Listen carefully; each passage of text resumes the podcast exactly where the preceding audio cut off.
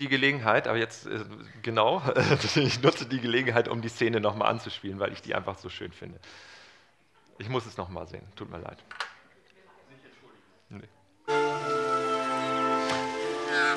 This is it. This is what? If I take one more step, it'll be the farthest away from home I've ever been.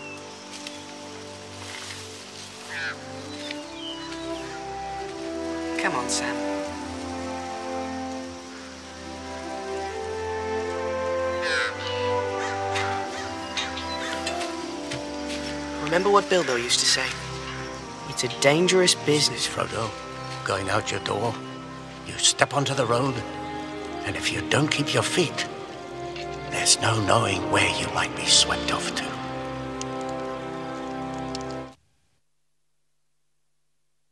Wenn man den Schritt aus der Tür wagt und wenn man den Schritt über die Linie wagt, und äh, wir haben da eine ganz äh, tolle Geschichte auch mit, diesen, mit dieser Szene. Daraus ist mal ein Lied entstanden in unserer Pfadfinderbewegung. Und das Lied, das wird heute noch gesungen, ist 2007 entstanden aus genau diesem Moment, aus dieser Szene.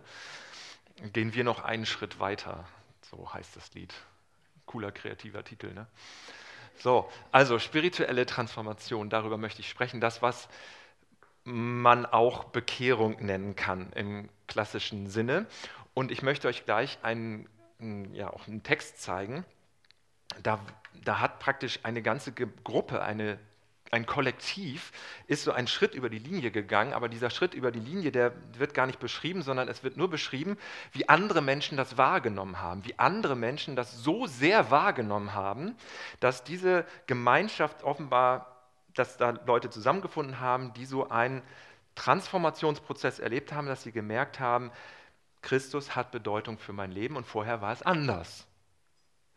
Diese Menschen haben so eine Ausstrahlung gehabt, die haben so ein Leben geführt, die sind in so einer Gemeinschaft unterwegs gewesen, dass andere Menschen ihnen dafür einen neuen Namen gegeben haben. Es wurde ein neuer Name für diese Gruppe erfunden. Das sind die Konsequenzen dieses Schrittes über die Linie gewesen. Und da möchte ich gerne gleich, ähm, also von der, von der Schrift her, mit euch einsteigen. Aber erstmal schauen wir uns nochmal an, was wir hier zusammengetragen haben. Also es ist ganz, äh, ganz auffällig, dass Vergewisserung eine sehr starke äh, Resonanz hat, eine sehr starke Rückmeldung hat, dass Leute sagen, also es war schon so, ich bin in, in so einer Atmosphäre, in so einem Umfeld aufgewachsen, dass es äh, christlich war. Aber ich weiß jetzt nicht, was du sagen würdest. Es sind die vielen Geschichten damit jetzt hier im Raum. Das wäre interessant, sich darüber auszutauschen. Vielleicht gibt es in der Woche Gelegenheit dazu oder vielleicht gibt es auch nach dem Gottesdienst Gelegenheit dazu, was du genau damit verbindest, dass du deinen Punkt da angeklebt hast. Aber Vergewisserung bedeutet eben, dass ich irgendwann mal feststelle und merke, hey, das ist ja richtig gut, was Jesus da so erzählt hat, wie er gelebt hat, wie er mit Menschen umgegangen ist, was er getan hat. Und das hat mit mir zu tun. Ich hatte, ich hatte auch so mehrere Momente und ich bin auch in so einem, so einem Umfeld aufgewachsen, wo ich christlich geprägt war.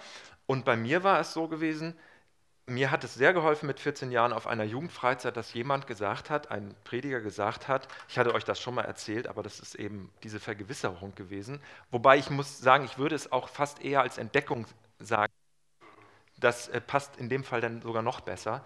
Dass es wirklich eine Entdeckung war, zu sagen, ähm, du hast da viel von Jesus gehört, du weißt viel, aber sag doch mal Ja zu Jesus. Sag du doch mal Ja.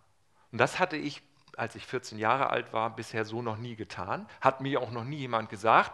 Vielleicht hat mich schon mal jemand irgendwas gefragt zu meinem Glauben oder so, keine Ahnung, in der Gemeinde hier oder da. Aber so richtig zu sagen, man kann selber eine Antwort geben. Man kann zu diesem Geschenk, was Gott uns macht, indem er uns Christus schenkt, indem er uns mit Gnade füllt, indem er uns ohne Bedingung liebt, da kann man Ja zu sagen.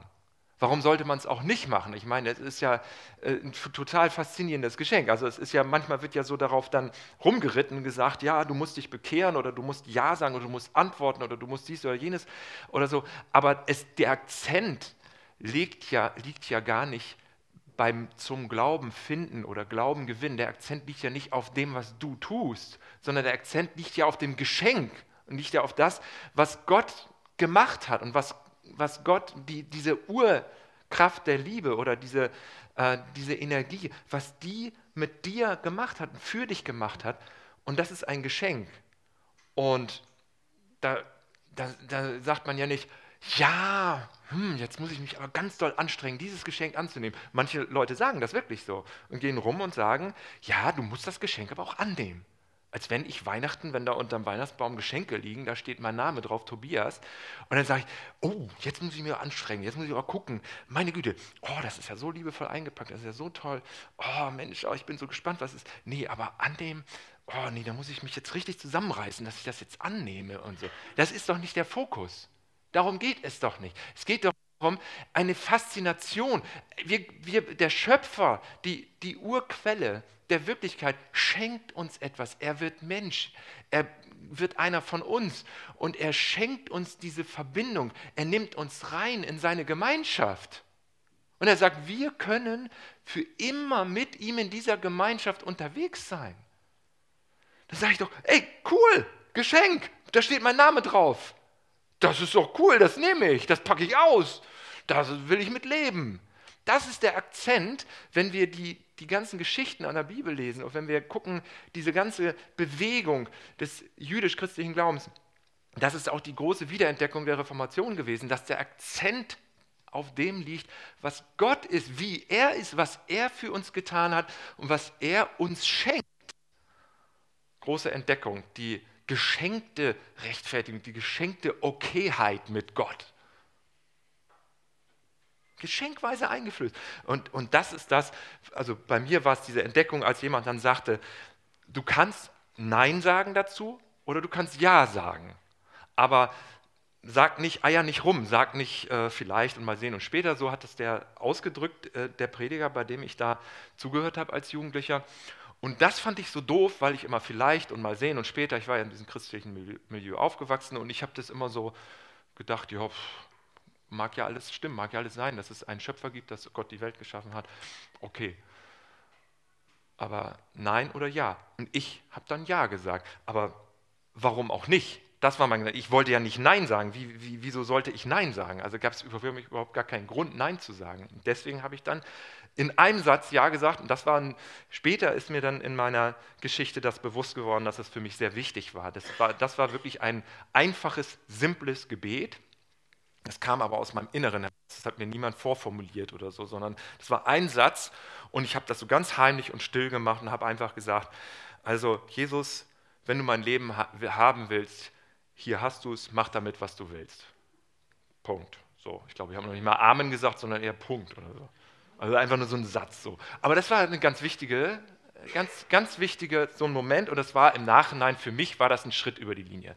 Dieser Satz, den habe ich Jesus gesagt, der kam aus meinem Inneren, den habe ich bewusst gesagt und das war für mich ein Schritt über die Linie. So weit war ich vorher noch nie gegangen. So weit hat mich aber auch, das war eben der Moment. Es war die Person, es war die Herausforderung, es war die Ansprache und es war wichtig für mich im Nachhinein. Und dann gab es später noch mehrere andere Momente. Und du könntest jetzt bestimmt auch Dinge erzählen. Manche von uns können das zuordnen. Manche können zeitlich und räumlich sagen, das war ein wichtiger Moment für mich. Manche gar nicht.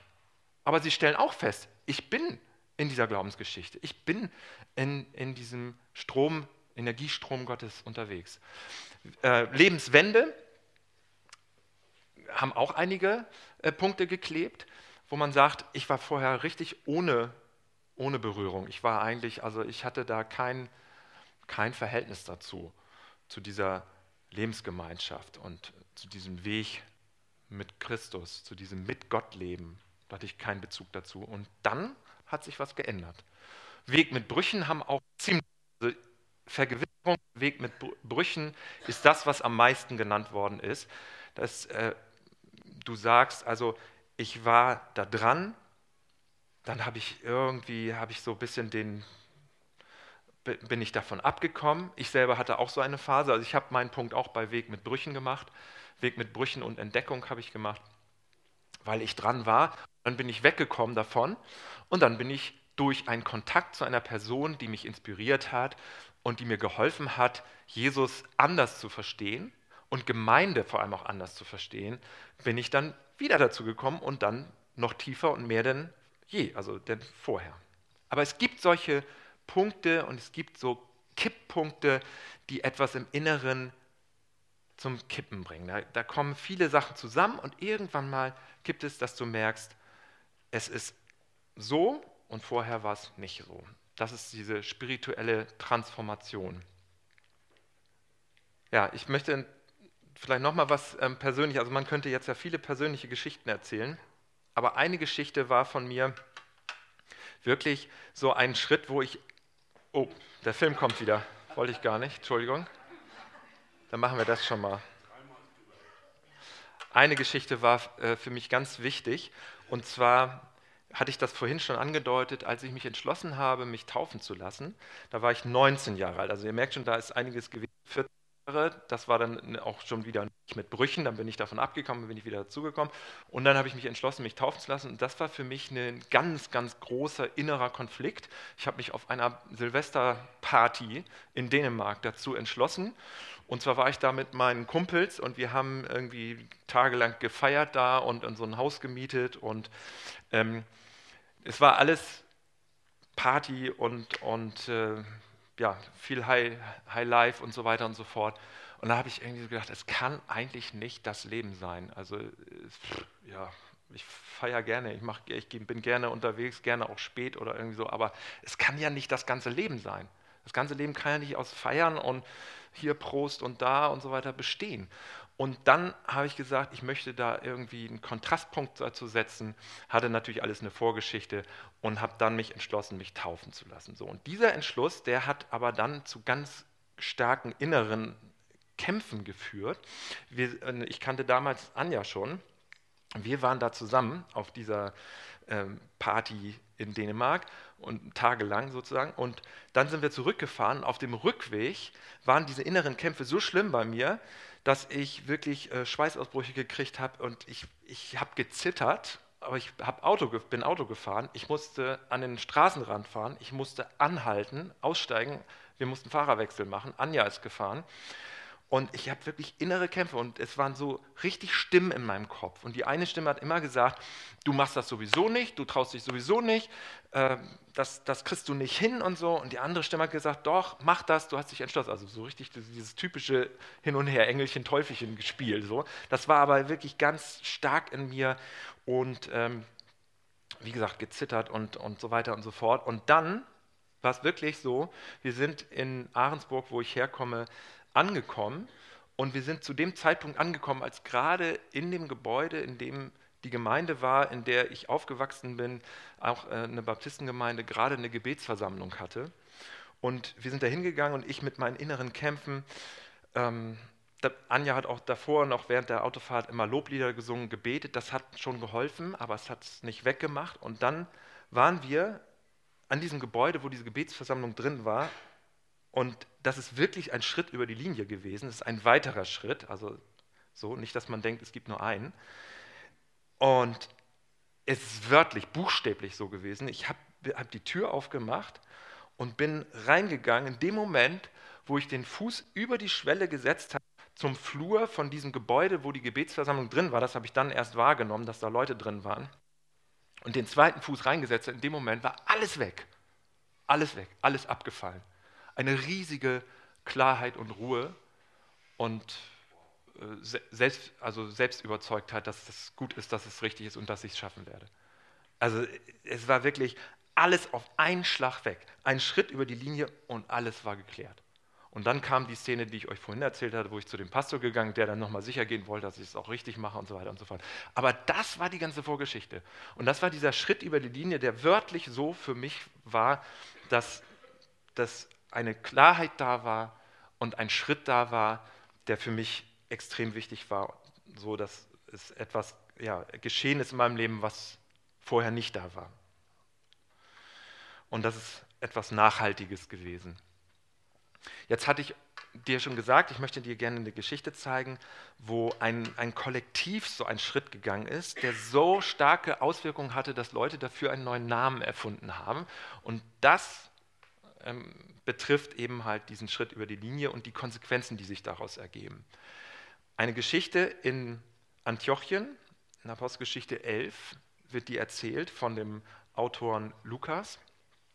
Und diese Geschichte, die lesen wir jetzt mal und ich weiß nicht genau, ob du schon merkst, was da am Ende für ein, ja, was, was da für ein Satz drin ist, ein, ein Namen drin ist, der etwas bezeichnet, was anders ist, was vorher nicht so war.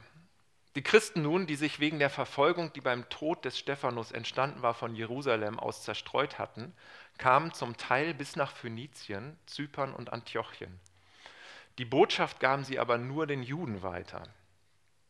Einige von ihnen, sie kamen ursprünglich von der Insel Zypern und aus der Gegend von Cyrene in Nordafrika, brachten auch den nichtjüdischen Einwohnern Antiochias die gute Botschaft von Jesus, dem Herrn.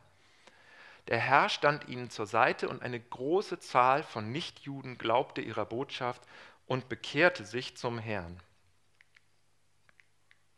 Auch die Gemeinde in Jerusalem hörte davon. Deshalb schickten sie Barnabas los, der durch alle Orte bis nach Antiochia reisen sollte. Der war sehr glücklich, als er sah, was durch die Gnade Gottes entstanden war. Er machte allen Mut, dem Herrn mit ganzem Herzen treu zu bleiben. Denn er war ein vortrefflicher Mann, erfüllt mit dem Heiligen Geist und festem Glauben. Viele Menschen kamen damals zum Glauben an den Herrn. Barnabas reiste dann nach Tarsus, um Saulus zu suchen. Als er ihn gefunden hatte, nahm er ihn mit nach Antiochia. Ein ganzes Jahr lang waren sie mit der Gemeinde zusammen und unterwiesen viele Menschen im Glauben. So kam es, dass die Jünger zuerst in Antiochia Christen genannt wurden.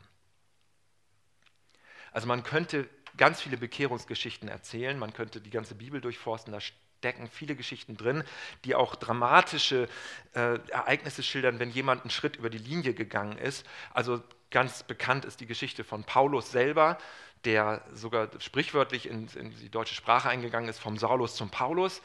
Da ist was passiert, da hat er ein Licht gesehen, da hat er was gehört und da hat er festgestellt, das ist Jesus. Und vorher hat er ihn verfolgt, vorher war er dagegen und dann hat er Jesus selbst getroffen und ist zu einem der eifrigsten und nachhaltigsten, wirkungsvollsten Gemeindegründern und Missionaren geworden. Also Paulus, aber viele andere gibt es auch, deren Geschichte erzählt wird. Aber ich wollte diese Geschichte gerne nehmen, weil das so, so schnell überlesen werden kann, was da geschildert wird und was da passiert ist und wie andere Menschen das wahrnehmen. Also erstmal ist wichtig zu sehen, dass hier die Botschaft ganz normal immer nur von einer, innerhalb von einer bestimmten kulturellen Gruppe bleibt. Das war damals völlig üblich so und das war völlig normal. Ein jüdischer Mensch erkennt etwas in seinem Glauben oder in ihrem Glauben und sagt es einem anderen jüdischen Menschen. Aber man würde nicht auf die Idee kommen, das einem Griechen, Griechen oder Heiden oder nichtjüdischen Menschen mitzuteilen. Das war also völlig üblich. Man blieb in seinem kulturellen Milieu, in seinem Umfeld, man könnte sagen, in seiner Filterblase. Und da tauschte man sich aus, da waren die sozialen Netzwerke sozusagen, aber ohne jetzt unbedingt digitale Netzwerke, aber das ging von Mundpropaganda zu, äh, von Mund zu Mund und man unterhielt sich und so weiter, aber man blieb immer in diesem Milieu. Und hier sieht man schon, einige von ihnen in diesem Geschehen, sie kamen ursprünglich äh, aus Zypern und so weiter und Nordafrika, die haben die gute Botschaft von Jesus dem Herrn nicht-jüdischen Einwohnern von Antiochien gegeben. Da haben sie eine Grenze überschritten und das ist etwas Ungewöhnliches. Das hat man eigentlich normalerweise nicht gemacht, deswegen wird das auch extra erwähnt. Und Gott stellt sich dazu. Also sie reichen ihre Hand, sie strecken ihre Hand aus, sie strecken sich aus nach Menschen, die nicht da sind und die nicht diesen Blick haben und die nicht dieses Geschenk für sich haben sehen und die nicht dieses Bewusstsein haben, dass sie gut sind, dass sie voller Würde sind, dass sie im Ebenbild Gottes gemacht sind. Sie, sie leben nicht in diesem Bewusstsein, aber sie, werden, sie gehen extra hin und erzählen ihnen das. Das ist so. Du bist mit Würde ausgestattet. Du hast einen Schöpfer. Du bist im Ebenbild Gottes gemacht. Du bist Gott wichtig. Er interessiert sich für dich und du kannst bei uns hier mit dabei sein. Du kannst den, diese Reise mitmachen. Das haben sie gesagt. Und das Zweite, was man sieht, ist, dass etwas ganz, ganz Dramatisches passiert. Und zwar Barnabas, äh, den hatten wir in den letzten Wochen auch schon häufiger mal, ein ganz wichtiger Mentor von Paulus gewesen. Barnabas, der hat in Antiochien, von Antiochien etwa 200 Kilometer weiter ist er gereist und ist nach Tarsus gereist. Hier, Tarsus war der Ort, in dem Paulus wohnte, in dem sein Haus auch war, und hat ihn gesucht und ihn dann auch gefunden. Und dann nahm er Paulus mit nach Antiochien. Und dazu müssen wir unbedingt nochmal den ersten Vers sehen, die sich wegen der Verfolgung, die beim Tod des Stephanus entstanden war, von Jerusalem aus zerstreut hatten, die Christen nun. Also der Tod des Stephanus war der erste Märtyrer, der erste christliche Märtyrer, der für seinen Glauben umgebracht worden ist. Und einer, der dabei stand und die Kleider bewacht hat und Beifall geschlagen, äh, geklatscht hat, war Paulus. Paulus hat die Leute, die sich zu Jesus gehalten haben, die sich an Jesus angeschlossen haben, verfolgt. Er hat sie mit offiziellen Regierungssiegel und Unterschrift, mit offizieller Beauftragung in Gefängnisse gesteckt. Er hat dafür gesorgt, dass sie getötet werden dass Menschen getötet. Er war bei der Steinigung von Stephanus dabei. Es war ein, ein No-Go. Wenn, wenn du ein Christ in Antiochien warst oder eine Christin, dann würdest du gerne mit jedem im Raum sein. Nur nicht mit Paulus. Du hättest einfach nur Misstrauen ohne Ende und Angst. Und das müssen wir bedenken, wenn wir jetzt sehen, dass hier äh, Barnabas, Saulus, Saulus ist der hebräische Name, Paulus griechisch, äh, dass Barnabas dann Saulus sucht und ihn von Tarsus nach Antiochien mitbringt und einfach in den Raum mit reinstellt und sagt, hier, guck mal, hier ist Paulus. Und der ist zum Glauben gekommen, der ist über die Linie gegangen der ist einer jetzt, der hier, der, der darf dabei sein. Das heißt, das muss, das muss so eine Wirkung gehabt haben, dass das tatsächlich auch von der Gemeinde so akzeptiert worden ist, dass die Leute, die das beobachtet haben, die diese Gemeinschaft gesehen haben, etwas gesehen haben, da passiert etwas, was normalerweise nie passieren kann. Das kann nicht passieren, dass einer, der, der, der voller Hass oder Verfolgung ist oder Inbrunst gegen etwas ist, dass der auf einmal in die Mitte aufgenommen wird und dann bleibt er sogar ein Jahr lang mit Barnabas da und Barnabas nimmt ihn an die Hand, braucht sicherlich auch die Unterstützung von Barnabas. War auch wichtig, dass Barnabas der Ermutiger, der Tröster ist, der ihn mit reinnimmt und er sagt, wir bleiben ein Jahr bei euch und wir ermutigen euch, macht weiter so. Ihr seid gut, ihr seid auf einem guten Weg, macht weiter. Das ist genau richtig, wie ihr euch verhaltet, dass ihr zu den nichtjüdischen Menschen euch ausstreckt, dass ihr zu denen geht und dass ihr Kontakt habt, überall in Antiochien in der Stadt, das war eine große Stadt, dass ihr, dass ihr euch vernetzt und dass ihr das im Blick habt, dass ihr eure Aufmerksamkeit richtet, dass ihr den Einzelnen, die Einzelne seht und dass ihr seht, dass ein Mensch und dieser Mensch, der hat Würde und der ist wichtig für Gott. Das ist toll, dass ihr das macht. Ich weiß, damit brecht ihr alle Tabus. Ich weiß, ihr brecht sämtliche Regeln. Brecht sie weiter. Brecht weiter die Tabus. Brecht weiter die Regeln. Das macht man nicht, dass man das tut, aus seinem Milieu raus in ein anderes Milieu und da auf einmal eine gute Botschaft bringt. Das macht man nicht. Das Gute, was man erfährt hat, behält man in seiner Familie sozusagen. Das geht einfach nicht. Doch, es geht. Und es ist gut, dass ihr es macht. Macht weiter. So hat Barnabas sie unterstützt und sie ermutigt. Es ist so toll formuliert, auch äh, wie, wie er sah. Er sah die Gnade Gottes und das machte ihn glücklich. Er sah, was durch Gottes Gnade entstanden war.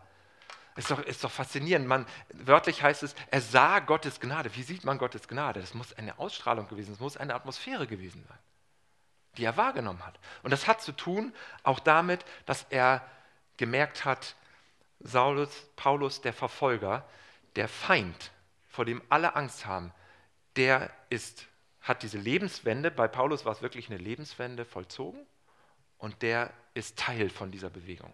Und der wird auch angenommen, der wird auch akzeptiert. Und das hat sich so rumgesprochen, dass die Leute einen neuen Namen erfunden haben. Und du, kann, du weißt ja, was in einem Namen steckt. Ein Name, dein Name ist unglaublich mächtig, ist unglaublich wichtig. Also ich, wir haben gerade neulich mal drüber gesprochen, ich glaube Gemeindeleiter oder, oder irgendwo, dass man Leute, die in der Hypnose sind, ganz tief oder in Trance oder so, dass wenn man die wieder schnell rausholen will, braucht man nur ihren Namen sagen. Dann auf einmal sind sie wieder da. Also der Name hat unglaubliche Bedeutung, unheimliche Macht. Was steckt in einem Namen? Da steckt drin, man bezeichnet mit dem Namen etwas, wie die Menschen sind. Das war im Mittelalter immer so, deswegen manche heißen Meier, Müller, Schulze. Die heißen deshalb so, weil die Leute, die den Nachnamen gegeben haben, gesagt haben, das ist halt eben der Müller. Ja, das ist halt eben der Schmied, ja, der, die, der das Eisen schmiedet, deswegen heißt der Schmidt. Ja, so, so, so sind die Namen entstanden. Man bezeichnet etwas, was so ist. Und hier wird ein neuer Name erfunden für diese Gruppe, weil die haben die, den Schritt über die Linie. Irgendwie hat, haben die etwas, was es eigentlich normalerweise nicht geben kann. Dass ein Feind willkommen geheißen wird, dass, der, dass die Hände ausgestreckt werden zur, zur nichtjüdischen Kultur, das ist ein Tabubruch, das ist ein Regelbruch. Und das ist aber so faszinierend und interessant und anziehend, ähm, dass die Leute einen neuen Namen erfunden haben. Und dieser Name heißt Christen. Kann man sich ärgern, kann man sagen, ja Christen, da haben wir ja nun eine über 2000-jährige Geschichte mit diesem Namen und es gibt christlich dies, christlich jenes und Christen das. Aber ursprünglich war das ein Sprengkraftname, da war ursprünglich eine Dynamik drin in diesem Namen. Warum, warum Christen? Was, was, wie kam man dann auf die Idee? Dieser Name übrigens, Christen, Christ, kommt nur dreimal in der ganzen Bibel vor. Zweimal in der Postgeschichte und einmal im ersten Petrusbrief. Also es gibt überhaupt nur dreimal. Aber hier taucht er zum ersten Mal auf. Und wir wissen nicht, wer ihm den Namen gegeben hat. Es wird nicht gesagt, hat kein Subjekt, das Verb, aber es kam, dass die Jünger zuerst in Antiochien Christen genannt worden sind. Von Leuten, die nicht wahrscheinlich dazugehörten. Vielleicht war das sogar so ein bisschen abfällig gemeint. Kann auch sein. Ja, so diese komischen äh, Christusmäßigen Typen. Also Christen, weil es hat irgendwas von Christus. Es gibt einen Christusgeschmack in dieser Gemeinschaft. Es gibt irgendwas Christusmäßiges. Das muss was mit Christus zu tun haben, dass die ein Feind willkommen heißen, mit, dass es kein Wir und Ihr gibt, dass es gerade in unserer Gesellschaft, in unserer jetzigen Phase, in der wir gerade sind, wo es immer mehr Wir und Die gibt, das, das war damals absolut einzementiert. Das, das hat irgendwas Christusmäßiges. Ich nenne die jetzt einfach Christusmäßige Typen und Typinnen. Die haben sowas Christusmäßiges an sich. Denn der, der ist ja auch mit seinen, mit, mit Leuten, die, die waren ganz strikt getrennt. Seines Aussätzige, seines Menschen, die ähm, einen, einen Lebensstil führten, der nicht akzeptiert war in der religiösen Welt, der hat sich mit denen an den Tisch gesetzt und hat mit denen gegessen. Das ist sowas von Christusmäßig. Ich nenne die jetzt Christen. Ja, leuchtet das dir ein? Das könnte eine Erklärung sein. Und der zweite Punkt ist auch dieses, die Hand ausstrecken äh, zu Leuten, die eben überhaupt nicht da sind und die auch nicht im Blick sind. Da den Blick drauf richten, da das Ohr für zu haben, da das Herz für zu öffnen. Das war auffällig. Deswegen Christen, diese Christusmäßigen Leute, weil so viel von ihm da drin steckt. Und irgendwann mal im Laufe der Zeit wird dann dieser Begriff zu einem, dass du dich schon fast eher schämst und dass du sagst, ich will diesen Begriff nicht für mich verwenden. Vielleicht sind manche hier heute Morgen, die sagen, ich bin spirituell offen, aber Christ oder oh, Christin, oh, boah, das weiß ich nicht, ob ich mich so nennen würde. Ich hatte selber auch schon so Phasen, habe ich auch schon gedacht, oh, ich weiß nicht, ob ich wirklich diese Bezeichnung für mich so wählen würde, bei dem, was alles als christlich verstanden wird. Also meine Güte oder so. Aber was steckt in diesem Namen eigentlich drin? Christusmäßig unterwegs zu sein, Christusmäßig zu leben, Christusmäßig seine Feinde zu lieben. Was für ein Hammer, was für eine Dynamik. Und das ist das, was ich dir zeigen wollte, dass es ein, ein, ein Glaubensweg ist, den diese Gemeinschaft gegangen ist, ein Schritt über die Linie, der zur Auswirkung hatte, dass Leute gesagt haben, hier ist was. Und das ist so auffällig und so seltsam und so tabubrechend, da müssen wir einen neuen Namen für erfinden.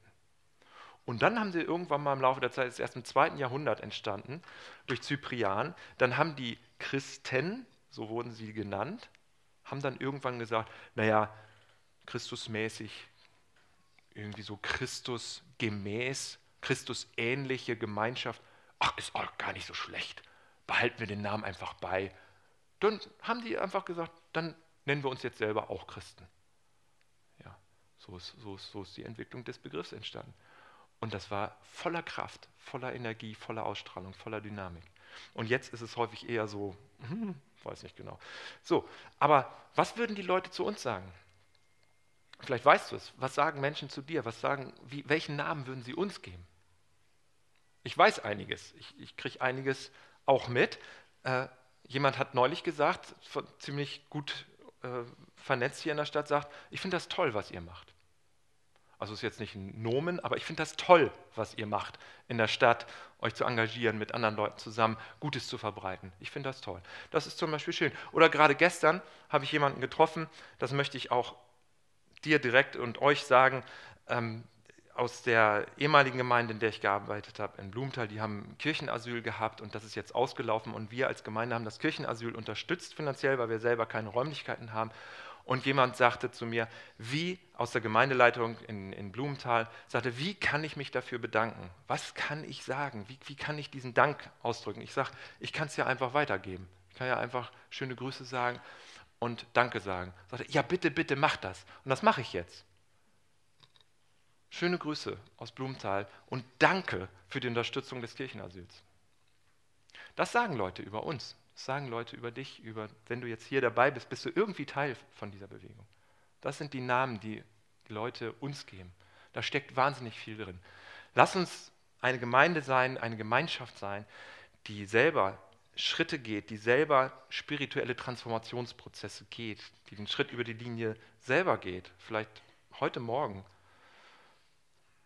einen Schritt zu gehen und zu sagen, ich weiß nicht, es ist unbekanntes Gebiet, aber ich gehe über die Linie.